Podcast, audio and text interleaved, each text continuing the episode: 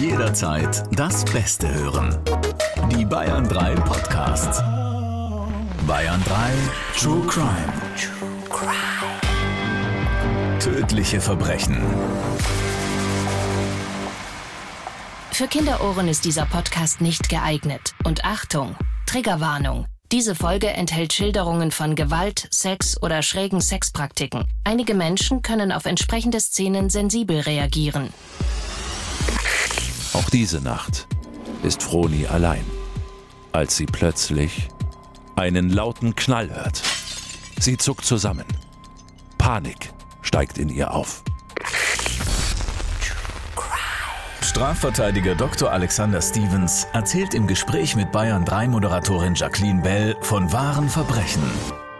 So, die Schuhe sind bei mir ausgezogen, schön im Schneidersitz hingesetzt. Und du, Alex? Ich bin wieder im Corporate Identity Look. Ja, Ganz wirklich. schöner grüner Pulli mit äh, den, sie werden immer als orangene Schuhe auf unserer Tour Mhm. benannt, ne? Also mit den Tourschuhen, den Bühnentourschuhen mit der orangenen Schrift und den neonorangenen Schnürsenkeln. Ja, Aber sie passen zu meiner neonorangenen Jacke, die ich heute anhabe.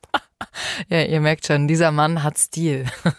es ist lustig. Deine Schuhe und generell dieses äh, Orange und alles, dass du so in Abstimmung bist, das äh, wird tatsächlich immer geschrieben, ja, von allen, die im Publikum sitzen. Aber du weißt ja, woher es stammt. Wie meinst du? Das Orange. Warum ich diese orange Note trage. Nee, was? Es ist unser Kanzleilogo. Ach so, Mensch, du bist ja smart hier. Aber ich bin der einzige der zehn Anwälte unserer Kanzlei, der sich daran hält, ja, auch, ich sage jetzt mal, nach außen hin das Corporate Identity zu tragen. Mit orangen Socken, orangem Gürtel. Stimmt, du hast auch immer eine orangene Maske, oder? Richtig? Auch heute dabei. Ja. Und damit sagen wir Hello, hello, hello zu einer neuen Folge von unserem True Crime Podcast. Schön, dass ihr wieder mit dabei seid. Ich habe so eine lustige Nachricht letztens bekommen von der Katharina über Instagram, die geschrieben hat, Hello, hello, hello, ihr lieben True Crime Spezialisten. Ich höre schon seit Ewigkeiten euren Podcast und bin richtig süchtig. Es gibt wahrscheinlich nichts, das mich so sehr fesselt wie eure spannenden Geschichten und Background-Infos. Sogar so sehr, dass ich eben nach der neuesten Folge mein Handy eine Stunde lang gesucht habe, weil ich es beim Anhören über Bluetooth-Kopfhörer völlig gebannt und unterbewusst in den Kühlschrank gelegt habe. Ist das gut? Das ist mir noch nicht passiert. Also ich suche es auch ständig, mein Handy. Und seitdem es ja diese Möglichkeit der Suchfunktion gibt, erspart das einiges an Zeit. Aber im Kühlschrank, wahrscheinlich funktioniert da die Suchfunktion gar nicht. Ne? Wa- Wahrscheinlich. Aber du hattest doch bestimmt auch schon oft Situationen, wo du irgendwie dein Handy hinten in der Hosentasche drin hattest und verzweifelt danach gesucht hast. Das ist mir schon tausendmal passiert. Gott, wo ist das Handy? Das ist ja so wie mit den Leuten, die die Brille auf dem Kopf dann noch tragen und die Brille suchen. Aber nee, Handy finde ich, das merkt man am Körper. Vor Ja. allem, das, bei mir ist es ja so ein großer Knochen, der Ich suche ja seit Ewigkeiten meine äh, Bluetooth-Kopfhörer und ich habe auch mal geschaut, wo ich sie als letztes hatte, also mit dieser Suchfunktion. Und sie müssen irgendwo zu Hause sein, aber ich finde sie nicht. Keine Ahnung, sie wurden bei mir zu Hause irgendwo eingeloggt, aber sie sind einfach nicht mehr da, verschwunden. irgendwann, der Nachmieter dann. ja, genau, findet sie dann irgendwo. Ich weiß, irgendwo werde ich sie finden. Das ist, ich muss noch mal alles durchschauen. Wahrscheinlich irgendwo im Dirndl noch drin versteckt oder so. Finde ich dann nächstes Jahr. Aber das finde ich immer das Schönste. Kennst du das, wenn du Geld findest in alten Winterjacken, wenn du so reinfasst in die Tasche und denkst so, ah nee, 10 Euro, freue ich mich immer gleich. Was machst du mit dem Geld dann? Gönn ich mir was. In München einen Kaffee bald. Einen Kaffee to go.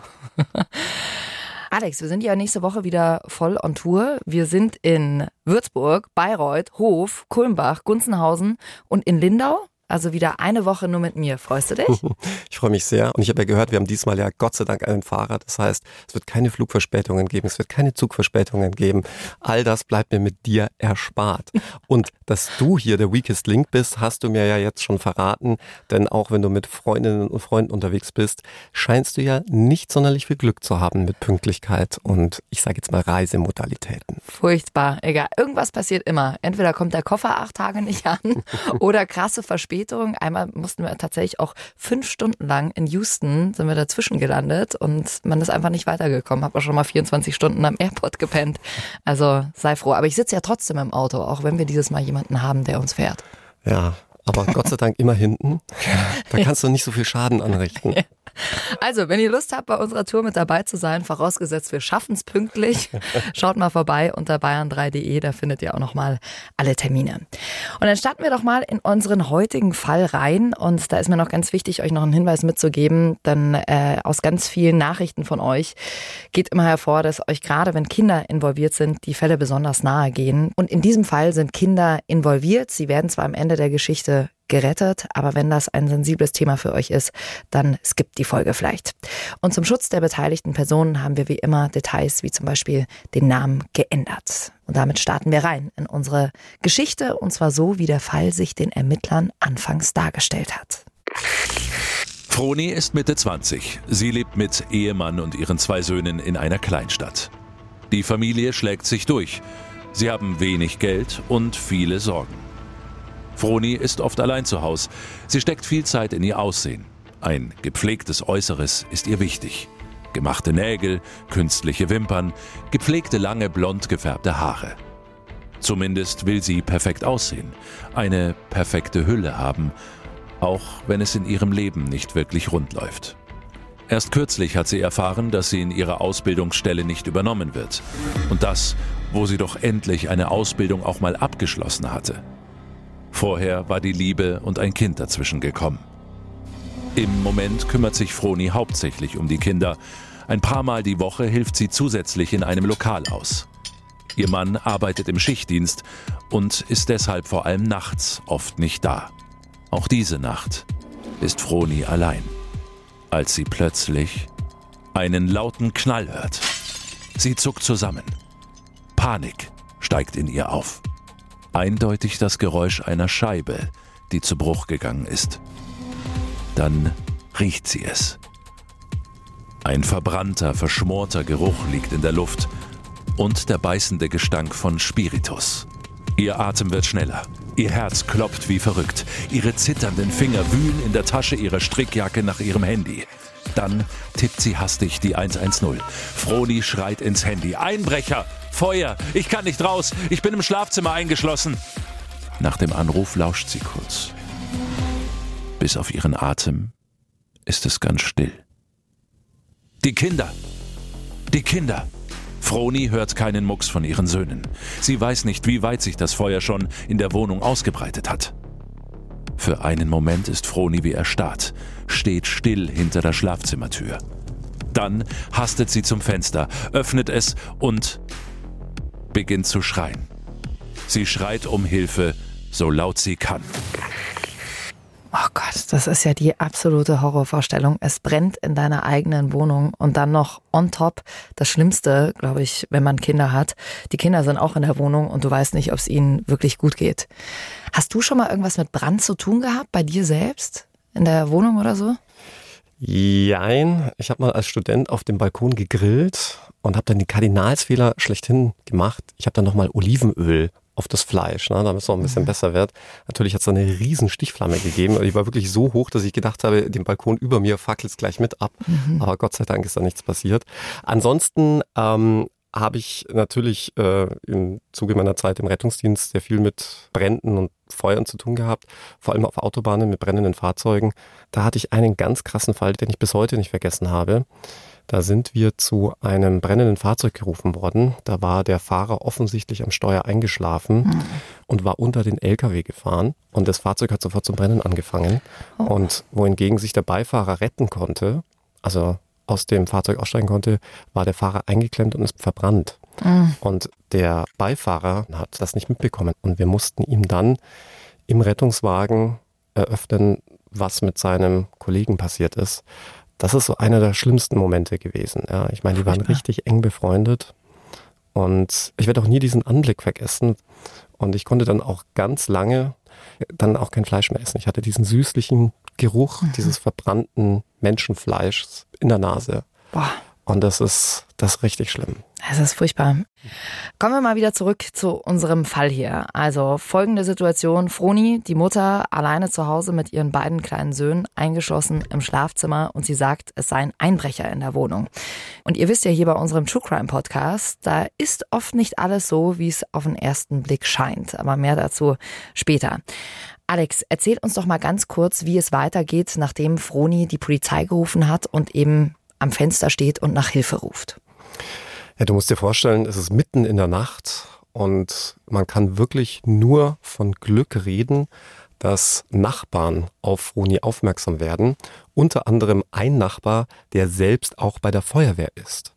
Und der zögert auch nicht lange, geht rüber mit einem Feuerlöscher bewaffnet, tritt die Tür ein und kann auch schon das erste Kind ablöschen. Da ging es wirklich um Sekunden, um das erste Kind auch schon zu retten. Und Froni schafft es dann auch mit Hilfe aus dem Fenster zu klettern und in Freiheit zu kommen, um dann aber dem Nachbar zu offenbaren, es gibt noch ein zweites Kind, das sich immer noch im Haus befindet. Oh Gott, wie furchtbar. Das ist wirklich vor allem, wenn du schon draußen bist und dein Kind ist noch drin. Das gibt ja keine schlimmere Vorstellung. Und selbstlos wie der Nachbar ist, rennt er nochmal ins Haus, rennt ins Kinderzimmer.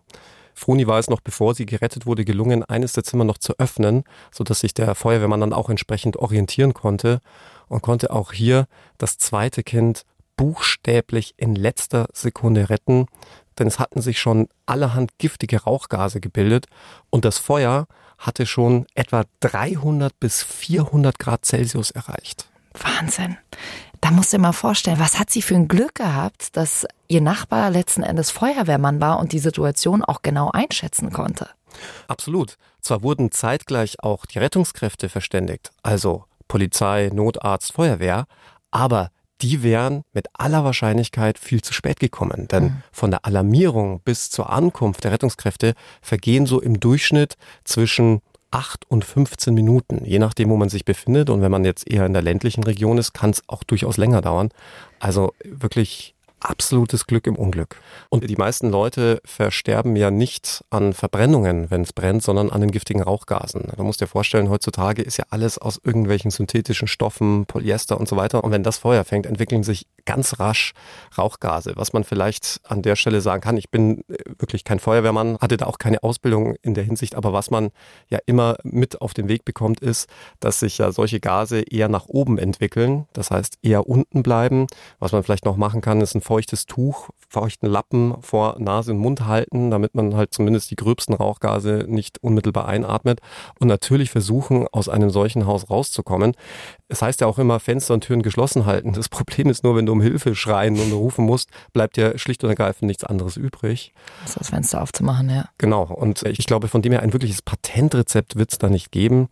So schnell wie möglich Hilfe holen, so schnell wie möglich aus einem solchen Brandherd verschwinden und auch mal ganz ehrlich, das, was der Nachbar da gemacht hat, ist absolut heroisch, ja, mhm. aber wirklich zu empfehlen ist es nicht. Also nicht zu Unrecht, sagen die Fachleute, immer die Rettungskräfte abwarten, weil die haben natürlich entsprechende Atemschutzmasken, mhm. können sich auch ganz anders orientieren in einem solchen Haus. Stell dir mal vor, du rennst da rein, kommst selber gar nicht raus, bist völlig orientierungslos, du kennst das Haus ja gar nicht. Also man muss ja wirklich sagen, der hat auch absolutes Glück gehabt, aber es war ja auch ein Fachmann. Mhm.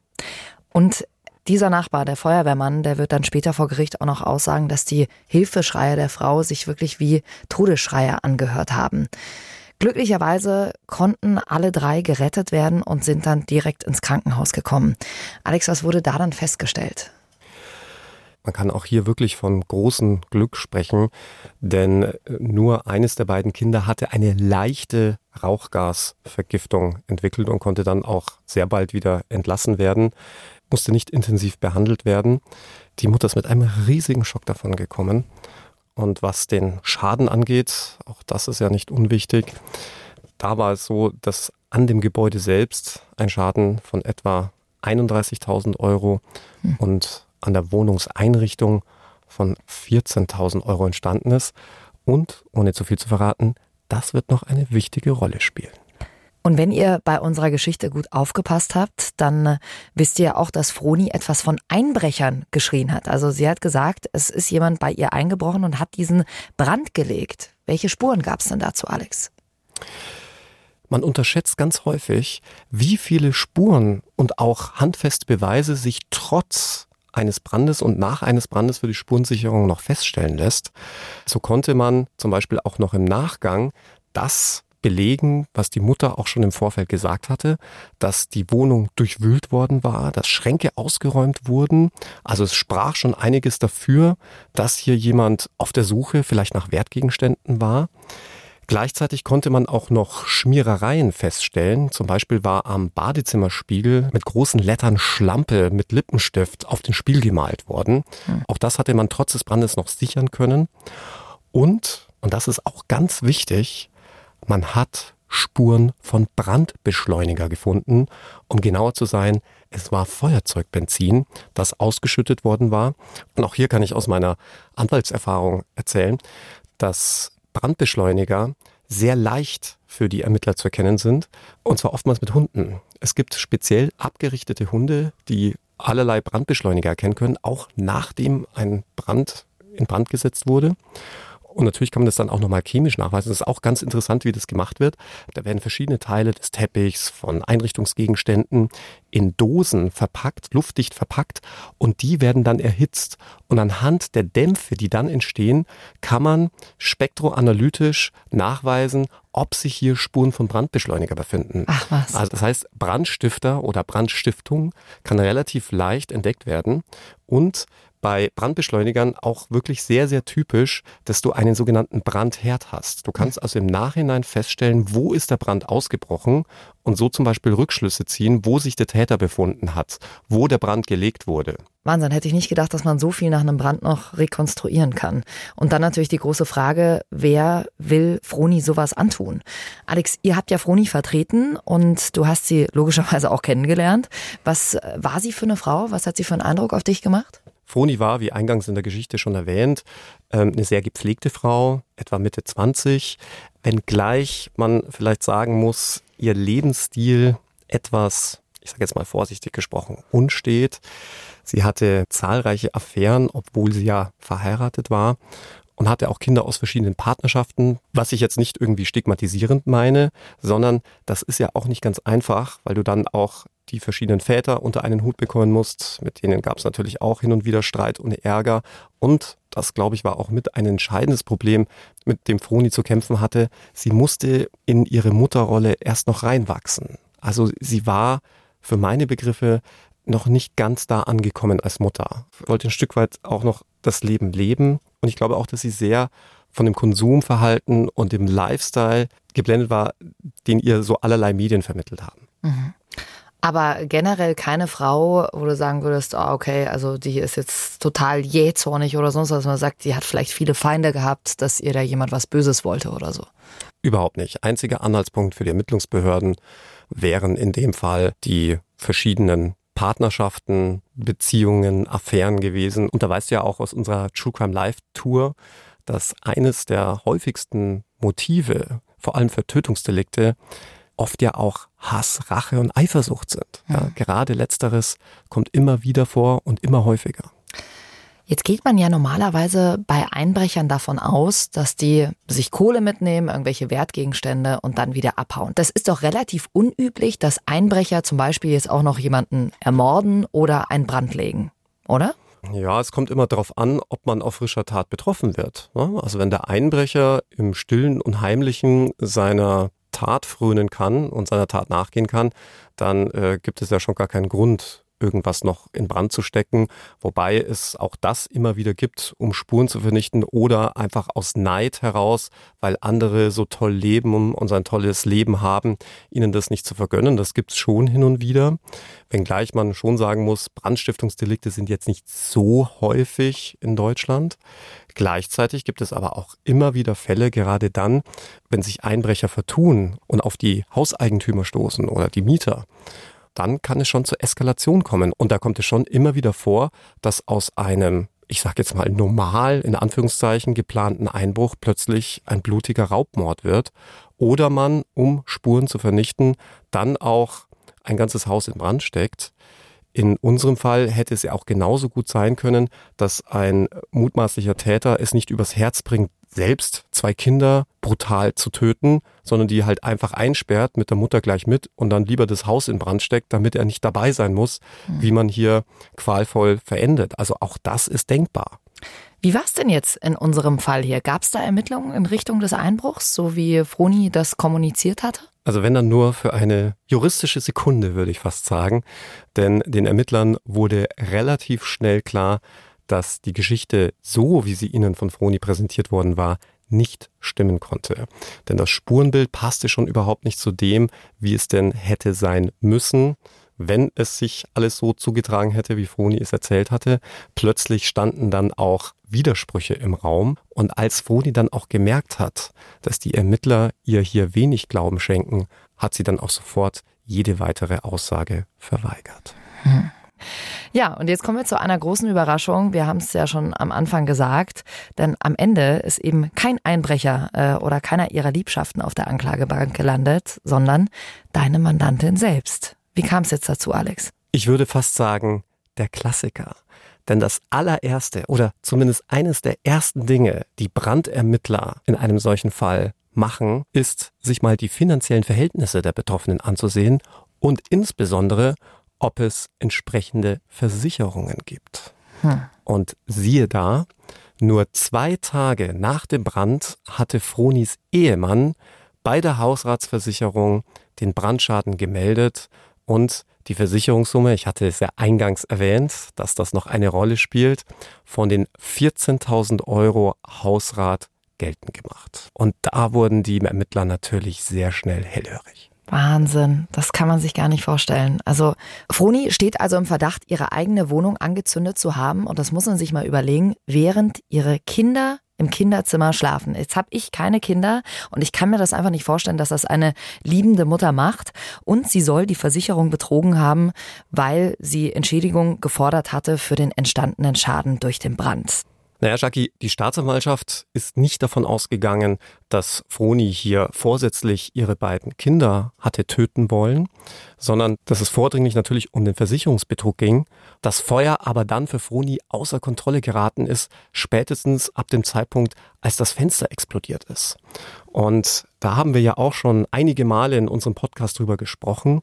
Auch dafür kann man Schluss letztlich wegen eines vorsätzlichen Tötungsdeliktes oder hier dann wegen vorsätzlicher schwerer Brandstiftung oder Brandstiftung in einem besonders schweren Fall bestraft werden.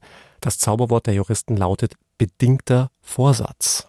Der sogenannte Dolus eventualis, sprich, du hast zwar nicht die Absicht, jemanden jetzt zum Beispiel zu töten, aber du nimmst den Tod des anderen billigend in Kauf, weil du die Gefahr erkannt hast und trotzdem handelst. Und hier ist die Staatsanwaltschaft davon ausgegangen, Sie hat genau gewusst, wie gefährlich eine Brandstiftung ist. Und auch wenn das Feuer dann irgendwann mal außer Kontrolle war, man weiß, sobald man einen Brand legt und auch noch Menschen im Haus sind, insbesondere die minderjährigen Kinder, die ja auch noch völlig hilflos waren, ob ihres Alters, dass das im Endeffekt sogar tödlich enden kann.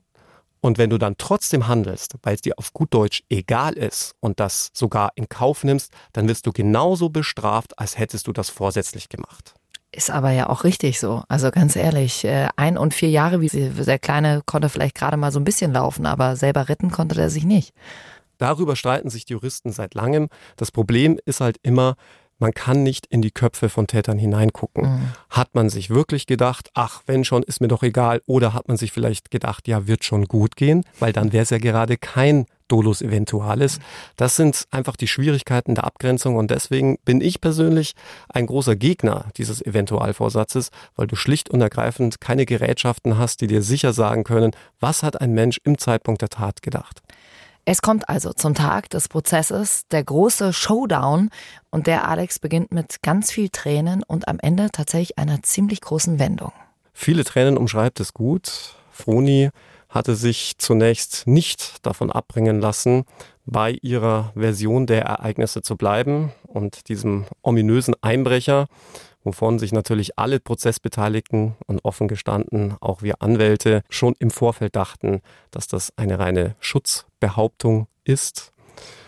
Und nach einigen Hinwirken auf Froni, und jetzt plaudere ich mal wirklich aus dem Nähkästchen eines Verteidigers, um ihr auch wirklich eindringlich und ausdrucksstark vor Augen zu führen, dass diese Version, mit der sie hier das Gericht bedient, einfach schlicht und ergreifend nicht stimmen konnte und auch nicht einmal der letzte Zuschauer im Publikum ihr das abgenommen hatte, hatte sie dann ein Einsehen und hatte dann auch begriffen, dass man hier, ich sage jetzt mal, ausnahmsweise mit einer Geständnisverteidigungsstrategie deutlich weiterkommen würde, insbesondere aber auch mit Hinblick auf die rechtliche Würdigung, denn da waren wir mit der Staatsanwaltschaft nicht einer Meinung und konnten auch Froni begründete Hoffnung darauf machen, dass das Ganze möglicherweise anders abgeurteilt würde, aus rechtlicher Sicht gesehen, darauf kommen wir aber noch zu sprechen, sodass sie nach einiger Bedenkzeit dann eben doch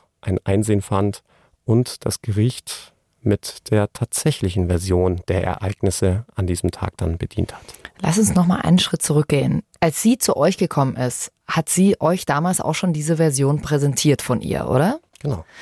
Heißt, äh, du hast schon den Braten gerochen in dem Moment und dir gedacht, na, das kann nicht ganz sein. Wie ist das dann abgelaufen, dass ihr sie dazu gebracht habt, hey, jetzt erzählst du aber die Wahrheit? Ist das einfach in einem äh, stillen äh, Kämmerchen passiert? Äh, habt ihr den Prozess unterbrochen? Wie lief das genau ab? Also alle Anwälte, die mit diesem Fall betraut waren, haben den Braten gerochen. Natürlich auch die Staatsanwaltschaft und man hat es dem Gericht schon auch angemerkt. Ja, also Richter sind zwar von Gesetzes wegen zur Neutralität verpflichtet, aber natürlich sind das auch nur Menschen. Und wenn du den Job eine Zeit lang machst, kannst du schon aus gewissen, ich sage jetzt mal, Verhaltensmustern, Konnotationen und vielleicht auch überspitzten Bemerkungen das eine oder andere herauslesen.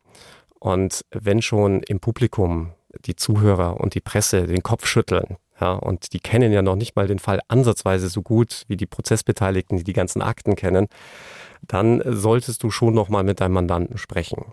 Und das haben wir sehr eingehend getan, insbesondere mein Kollege, der hier mitverteidigt hat. Und das war auch gut so. Hm. Das ist doch schon so ein bisschen so ein Filmmoment, oder? So auf einmal gesteht da jemand im Gerichtssaal? Das, wie, wie ist das für dich als Anwalt? Ich meine, du wusstest natürlich vorher, was passiert, aber wie ist die Stimmung in so einem Gerichtssaal in dem Moment? Ja, für uns Anwälte ist es natürlich kein Filmmoment, weil wie du richtig sagst, man weiß ja, was man macht. Äh, man lässt ja einen Mandanten hier nicht ohne Kapitän segeln.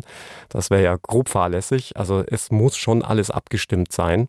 Und für die Prozessbeteiligten war es zu erwarten, ich glaube auch für die Zuschauer. Vor allem diejenigen, die öfter Strafprozesse begleiten, die wissen ja, wenn sich dann der Anwalt zurückzieht.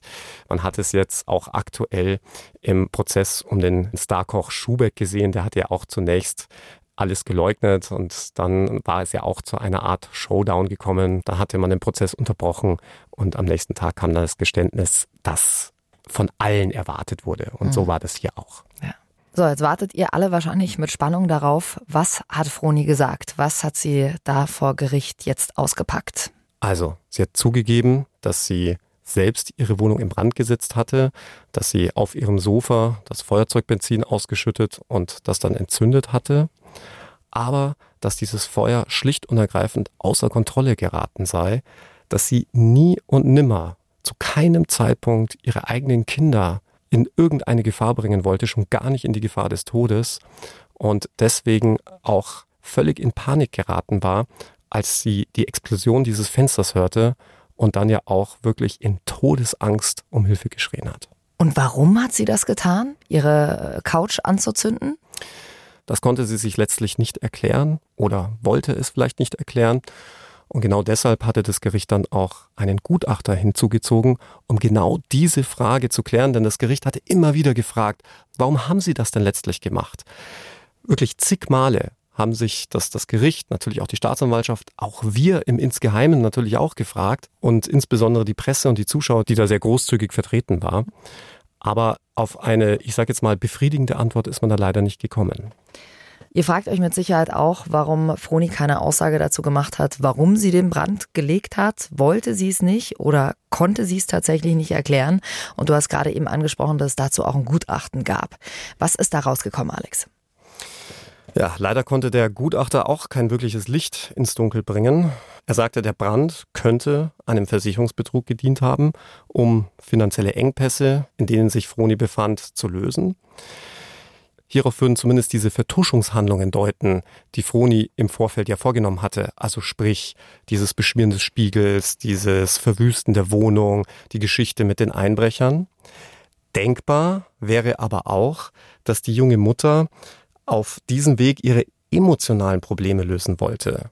Der Gutachter sprach von einer inneren Zerrissenheit von Froni, deren Idealvorstellungen einer erfolgreichen jungen Frau, die das Leben wie in der Werbung leicht meistert, einfach nicht schafft und dabei gescheitert ist und sich als schlechte Mutter fühlte, dann schon auch aufgrund ihrer vielen Ausbildungsabbrüche, ihres schlecht bezahlten Jobs, dass sie diese ganzen Affären hatte, dass all das zu einer Art Katharsis geführt haben könnte, indem sie einfach durchgedreht ist und auf gut Deutsch psychisch kollabiert und nicht mehr wirklich Herr ihrer Sinne war. Die Gutachter haben letzten Endes festgestellt, dass sie ja innerlich zerrissen ist, dass sie vielleicht durchgedreht ist, aber es gab keine größeren psychischen Auffälligkeiten.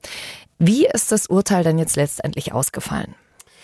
Das Gericht hat Froni wegen besonders schwerer Brandstiftung zu knapp sechs Jahren Freiheitsstrafe verurteilt, weil das Gericht davon ausgegangen ist, dass hier Menschen, namentlich ihre Kinder, in die Gefahr des Todes gebracht wurden und darüber hinaus sie ja auch die Absicht hatte, eine andere Straftat durch diese Tat zu ermöglichen, nämlich den Versicherungsbetrug. Und da ist das Gesetz sehr hart, denn für den besonders schweren Fall der Brandstiftung sieht das Gesetz Freiheitsstrafe von nicht unter fünf Jahren bis zu 15 Jahre Freiheitsstrafe vor. Da siehst du, da ist das Gericht eigentlich noch mit knapp sechs Jahren relativ milde geblieben. Hm. Viele von euch fragen sich wahrscheinlich auch, äh, wie sieht's denn eigentlich mit den Kindern aus? Sie hat ja letzten Endes äh, billigend in Kauf genommen, ihre Kinder in Lebensgefahr zu bringen. Müsste man da nicht von versuchtem Totschlag ausgehen in dem Fall? In dem Fall sogar eher von versuchten Mord, denn hier wäre ja das Mordmerkmal der Habgier verwirklicht.